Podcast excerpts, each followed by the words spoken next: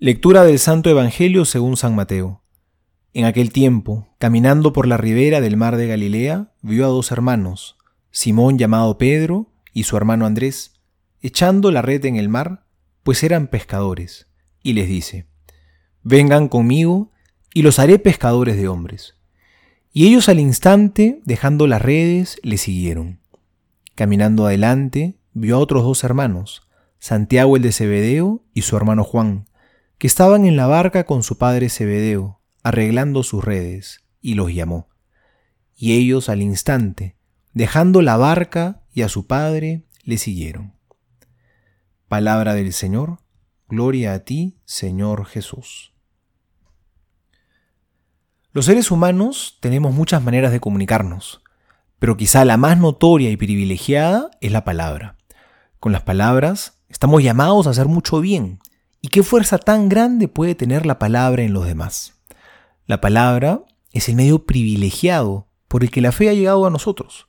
Es que alguien nos habló de Jesús, alguien nos dijo que Jesús es Dios y nosotros le hemos creído y ahora vivimos según esa verdad. Alguien decidió hablar y sus palabras hicieron un cambio en nuestras vidas. Por eso San Pablo decía en una de sus cartas, ¿cómo van a invocarlo si no creen en él? ¿Cómo van a creer si no oyen hablar de Él? ¿Y cómo van a oír sin alguien que proclame? ¿Y cómo van a proclamar si no los envían? Eso es justamente lo que significa la palabra apóstol, significa enviado.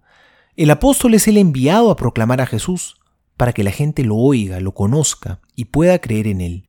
Hoy celebramos la fiesta del apóstol San Andrés. Él fue enviado por Jesús a proclamar el reino. Nos cuenta la escritura también que él fue el que le habló de Jesús a su hermano Pedro. Pedro, hemos conocido al Señor.